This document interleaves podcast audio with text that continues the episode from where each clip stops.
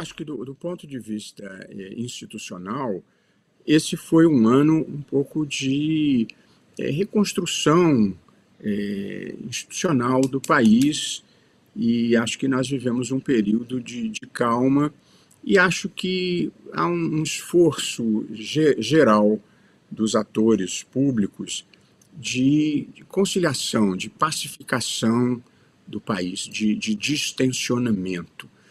A, a, polarização política, ela sempre existiu, sempre vai existir, porque as pessoas têm pontos diferentes de observação da vida, e, e é bom que seja assim. De modo que o, o, problema não é propriamente a existência de pontos de vista radicalmente diversos na, na vida de um país. O problema é quando a divergência que é natural da democracia se converte em intolerância, em inaceitação do outro, em inaceitação dos resultados eleitorais e em violência. Esse foi o problema que nós enfrentamos. Um certo sentimento antidemocrático e uma agressividade é, que não foram um fato isolado, foram um processo histórico resultante de muito tempo de um discurso de desrespeito às instituições e de disseminação é, do ódio pelas redes sociais. As pessoas cometeram atos criminosos de abolição violenta, tentativa de abolição violenta do Estado de Direito, de golpe de Estado, depredação de patrimônio público, e estão sendo processadas na forma da lei. Ah, são mais de mil processos, portanto, eles estão andando na velocidade possível. 30 casos já foram é, julgados.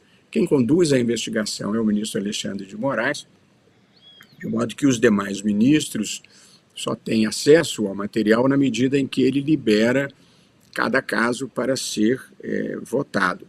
Mas a verdade, a triste verdade, é que essas pessoas de fato invadiram a sede dos três poderes, de fato cometeram atos de depredação, e pior que isso, se filmaram é, e se exibiram praticando esses atos criminosos. Foi um momento muito triste da vida brasileira. Com toda certeza. Ministro, quem está conosco também aqui é o colunista Leonardo Sakamoto. Sakamoto, bem-vindo, tudo bem? Bom dia. Bom dia, Diego. Bom dia, ministro Barroso. Obrigado pela presença. Já aproveito e gostaria de, de fazer uma pergunta para o senhor. O senhor foi uma das figuras mais atacadas nos últimos dois anos, é, principalmente quando o senhor esteve à frente do, do Tribunal Superior Eleitoral, mas também durante todo o processo eleitoral. O senhor e o ministro Alexandre de Moraes foram atacados, houve episódios extremamente ignóbeis contra o senhor em Santa Catarina, em Nova York, em Brasília, em vários lugares um ataque direto né, à tua pessoa. Né? É, eu queria que o senhor avaliasse como é que está, é, a partir exatamente desse termômetro pessoal, como é que foi, a, como é que o senhor, o senhor sentiu nesse ano pós-tentativa de golpe? Essa situação melhorou? Essa situação desses ataques ao senhor melhoraram? Né? Ou ele o senhor continua em estado de alerta? Ô, Sakamoto, eu, eu tem muitos anos de análise, eu não tomo nada como uma coisa pessoal. Acho que houve um processo institucional muito ruim no Brasil, de incivilidade, em primeiro lugar, e depois de uma certa disseminação é, do ódio, e houve um risco democrático. Portanto, são, são três coisas que caminharam juntas, mas não se confundem. É, o, o fato do, dos ataques a mim, quer dizer, eu quando fui presidente do Tribunal Superior Eleitoral, eu me opus tenazmente à volta do voto impresso com contagem pública manual, que era essa a proposta. Eles depois desmentiram, mas está lá documentado. A proposta de emenda era contagem, é, voto impresso com contagem pública manual. O problema da mentira é que o mentiroso às vezes esquece que mentiu e, e não consegue reproduzir o que fez antes. Portanto, eu desde o primeiro momento me convenci de que a tentativa de volta ao voto impresso fazia parte de um processo golpista para denunciar fraude nas eleições e criar problemas. Porque, veja, se essas pessoas tiveram a coragem, a capacidade de invadirem o prédio do Supremo, o prédio do, do, do Congresso, e o Palácio Presidencial, você imagina o que, que não fariam nas sessões eleitorais em que imaginassem que fossem ter insucesso. De modo que eu me opus, desde o primeiro momento, à volta do voto impresso, que sempre foi o caminho da fraude no, no Brasil.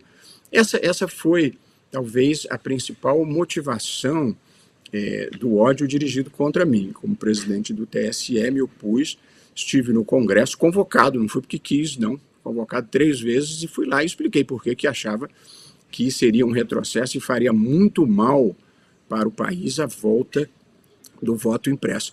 Felizmente prevaleceu esse entendimento no Congresso, o que gerou um ódio, um rancor muito grande. É, e aí passou-se a um discurso igualmente falso, uma narrativa totalmente implausível de que houve fraude nas eleições.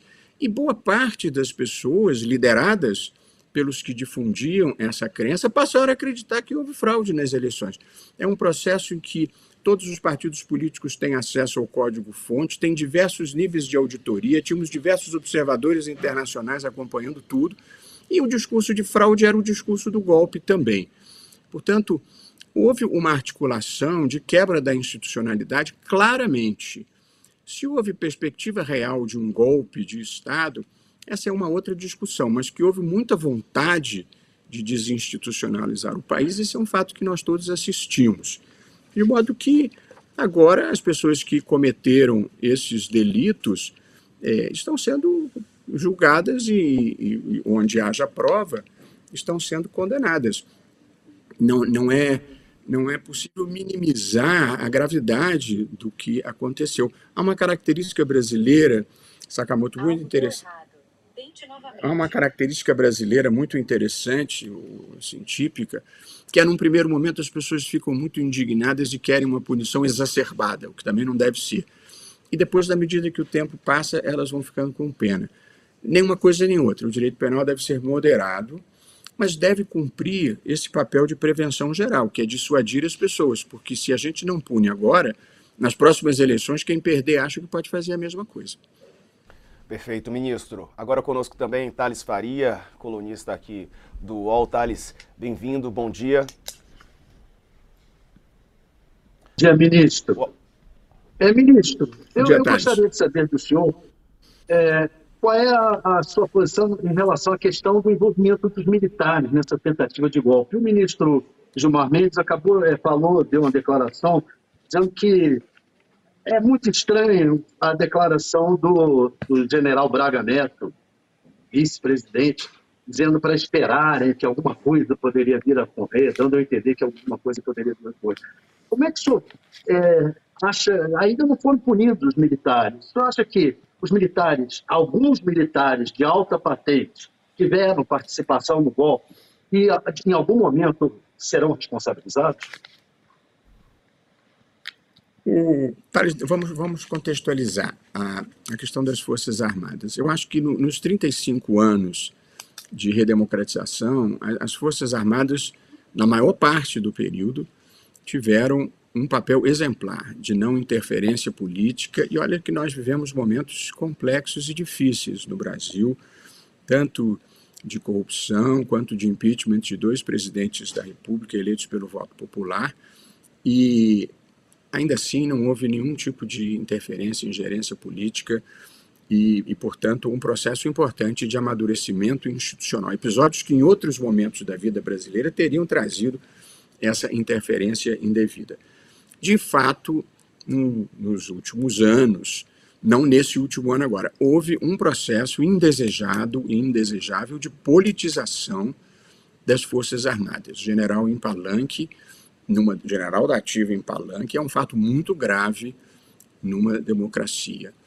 E, portanto, aconteceu um processo, sim, eh, de politização indesejável, que culminou com uma certa tolerância em relação aos acampamentos na, na porta dos quartéis, como se aquilo fosse lisonjeiro, e uma participação eh, bastante criticável no processo eleitoral, em que eu mesmo instituí uma comissão de transparência eleitoral, convidei representantes de diversos segmentos da sociedade, inclusive das Forças Armadas, que são um setor prestigiado da sociedade, todos colaboraram, o Congresso, o Ministério Público, a, a Polícia Federal, as instituições acadêmicas e, no entanto, as Forças Armadas que foram chamadas para ajudar na segurança e para dar transparência, incentivadas pelas suas lideranças, ficaram criando desconfianças infundadas. Fizeram, infelizmente, um mau papel e, mesmo em reuniões que discutimos coisas internas, é, com um compromisso de, de, reserva, foram vazadas, e a lealdade é um componente muito importante nas Forças Armadas. Portanto, houve ali um momento de desencontro institucional, infelizmente, é preciso reconhecer isso. Porém, acho que isso já foi remediado em um passado que nós estamos virando a página, e acho que a liderança atual das Forças Armadas, tanto o ministro da Defesa como os comandantes militares, é, voltaram a ter o comportamento é, constitucional e que se espera das Forças Armadas de cumprimento da Constituição.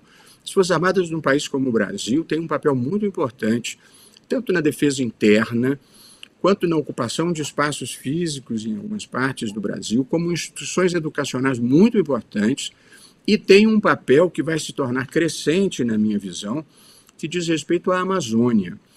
Há uma preocupação muito grande em alguns setores brasileiros com perda da soberania nacional, em razão da Amazônia. Ah, o risco lá não é de perda da soberania para outro país, não. O risco lá é de perda da soberania para o crime e para o crime organizado, para o crime organizado e para o crime desorganizado. Ali está havendo uma ocupação, virou rota de tráfico internacional, de modo que há uma guerra brasileira se desenhando que eu acho que é na Amazônia que nós vamos precisar ter a atuação das Forças Armadas, porque não é possível atuar na Amazônia sem o apoio logístico das Forças Armadas. De modo que eu acho que a vida já voltou ao normal e nós precisamos olhar para frente. A investigação está sendo feita e processo penal é prova. Portanto, se houver prova de envolvimento de algum militar ou de algum civil ou de qualquer pessoa, eu não discriminaria para esse fim, é, a, a, punição virá como está vindo para os, os, os invasores. Portanto, em suma, acho que houve uma politização indevida. Numa democracia, as Forças Armadas não devem ter envolvimento político mesmo, pelo menos os que estão na, na ativa, mas acho que a vida já voltou ao normal sob a, o comando do ministro eh, José Múcio. Perfeito. Aproveitando ministro, que o senhor está falando sobre. Desculpa, Sakamoto, só para complementar, porque eu, eu, queria uma avaliação do, do ministro sobre a alta cúpula do, das Forças Armadas, né? inclusive generais que até aqui não foram responsabilizados. Na avaliação do senhor, há uma, houve uma omissão, houve uma falta de pressão por parte do governo e do presidente Lula para essa responsabilização? Thales, olha, as avaliações políticas não cabem a mim. O meu papel é julgar processos judiciais quando eles chegarem, é, se chegarem. Portanto, como eu falei, se houver prova do envolvimento, eu acho que não se deve discriminar nem contra nem a favor, de civil ou de militar. Tem prova, tem prova, não tem prova, não tem prova.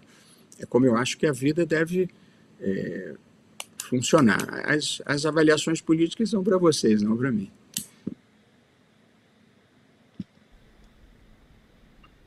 dado é, da importância do direito penal como um efeito dissuasor, né, com um efeito, inclusive, preventivo para eventuais, para futuros crimes cometidos, né, a, a imagem e semelhança deste. É, até agora, como a gente está comentando, foram punidos os executores, estão sendo punidos é, através dos julgamentos né, os executores. Você também falou que o tempo da investigação criminal tem, tem seu tempo, tem sua dinâmica e não vale o assodamento.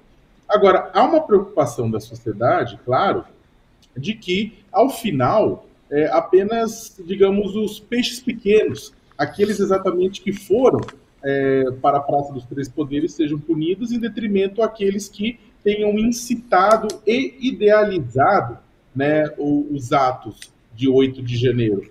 O senhor acredita, é claro, não estou citando nomes, até porque o senhor está vai ter que julgar os autos, né? não estou querendo pessoalizar nada, mas o senhor acha que ao final, os, os mandantes, os idealizadores, os mentores também serão punidos? Olha, né, no mundo em geral, é, não é incomum ser mais fácil punir executores do que mandantes que muitas vezes se escondem é, por vias mais sofisticadas.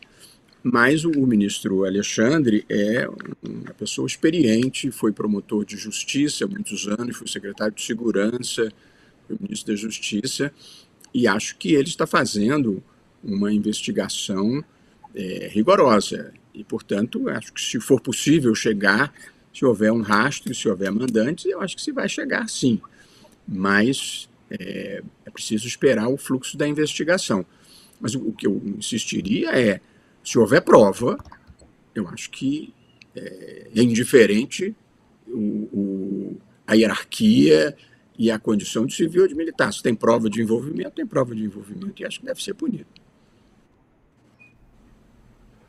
O ministro, agora há pouco, em entrevista à CNN Brasil, o ex-presidente Bolsonaro, ele fez uma avaliação dos atos do dia 8 de janeiro ele disse o seguinte, que é, houve uma versão da esquerda, vou até pegar aqui a, a frase certinha para eu não é, cair em alguma armadilha, ele falou que uh, os ataques de 8 de janeiro foram orquestrados pela esquerda. Esse discurso é, é reforçado nesse momento nas redes sociais também é, desse grupo bolsonarista radical, né, do, da extrema-direita. É, essa versão, é, ministro, se sustenta? Olha, o país é livre, o ex-presidente tem o direito de emitir a opinião que ele quiser. É, portanto, é, se ele acha que são militantes de esquerda que estão presos, é um direito que ele tem. Ministro, o, a verdade é que, em torno do ex-presidente Jair Bolsonaro, existe ali um grupo de 15, 20, 20 e poucos por cento da população que ainda está é, firme em torno dele, são os bolsonaristas mais, mais raízes. Né?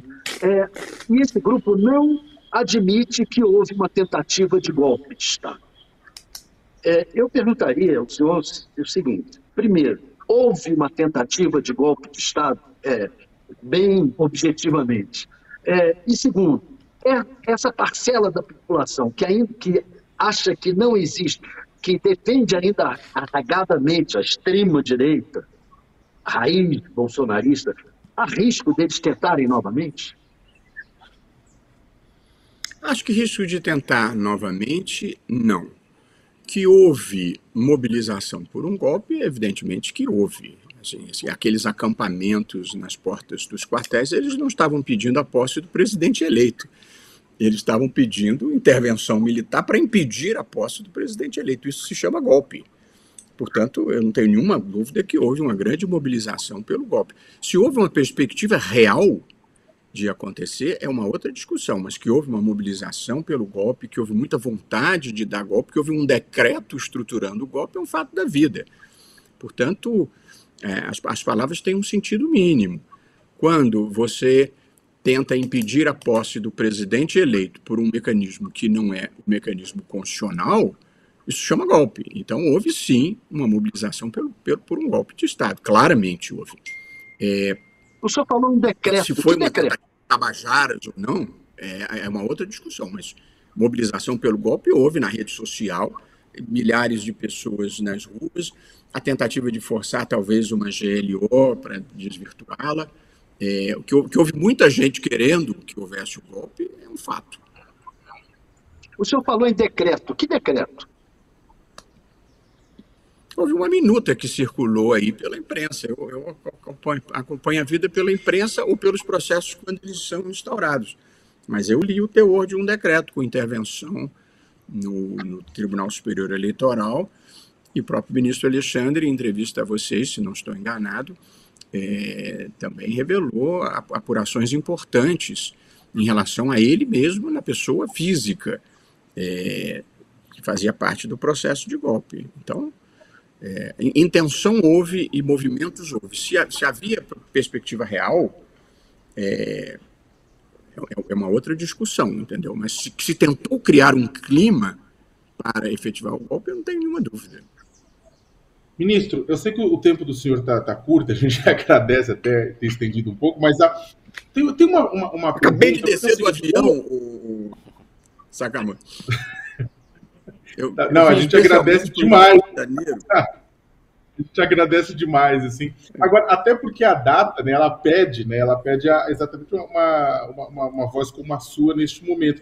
E aí tem um ponto interessante, porque é o seguinte, tem saído pesquisas, como pesquisa da, da Genial Quest, é, mostrando que com o avanço do tempo, de um ano para cá, é, aumentou o número de pessoas, ainda que muito pequena, mas aumentou o número de pessoas que aprovam foi de 4% para 6%, é muito pequeno, mas aprova, aprovaram 8 de janeiro.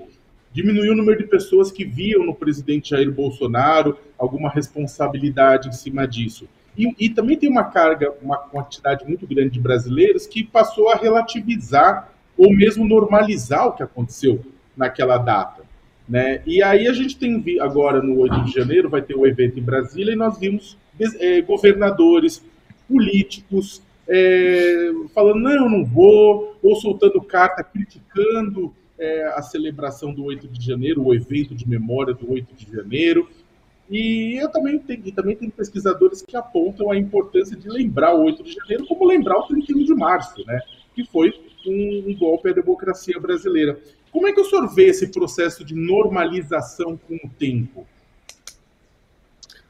Olha, Sakamoto, o, o, essas pesquisas e o Felipe Nunes da Quest acho que prestam um serviço muito importante, revelando a opinião pública a cada momento, mas eu acho que é, é, é sempre preciso contextualizar e relativizar. A opinião pública, na frase tradicional, é como nuvens, ela, elas vão mudando de configuração e mudando de, de lugar. A gente não, não deve ser indiferente à opinião pública, mas também não deve pautar a vida pela opinião pública. Como eu falei anteriormente, quando aconteceram os eventos, aquelas pessoas atirando Cristo no chão, quebrando fotografias, pisando na bancada do Supremo, destruindo telas valiosíssimas no, no Planalto, as pessoas indignadas queriam a punição rigorosa. E aí é uma característica da alma brasileira, o tempo vai passando, as pessoas vão ficando com pena. Tem um, um verso, uma música muito bonita do Chico Buarque, em que uma voz portuguesa entra declamando e fala, é, e se a sentença se anuncia bruta, mais depressa a mão cega a executa, pois que senão o coração perdoa. É um pouco a alma brasileira. Depois, à medida em que o episódio vai se distanciando no tempo, a indignação vai sendo substituída por uma certa compaixão, digamos assim.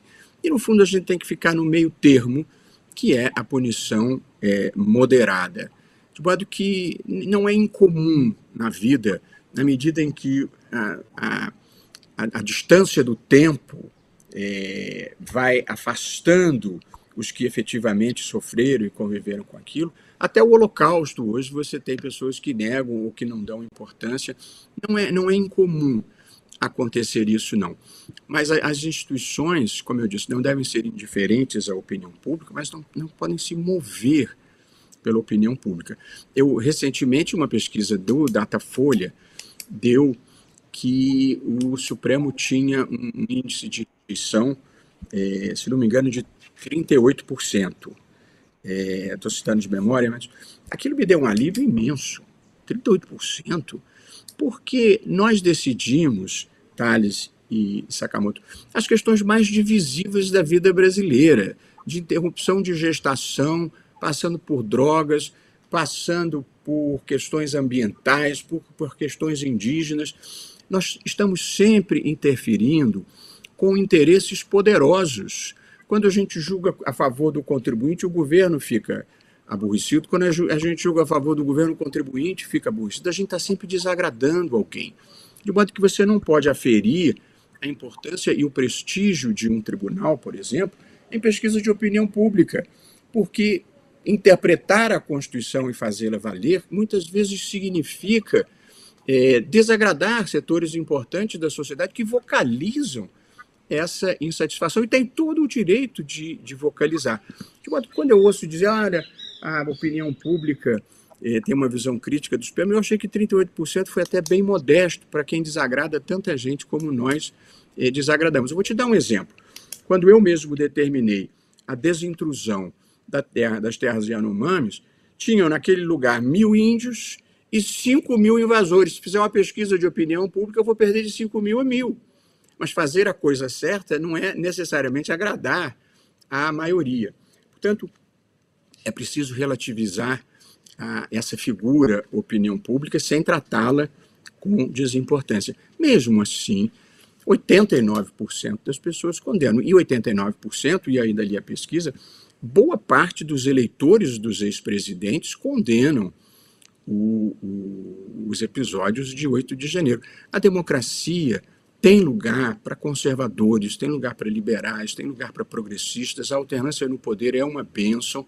Ela só não tem lugar para os que querem negá-la, para os que não aceitam os resultados eleitorais.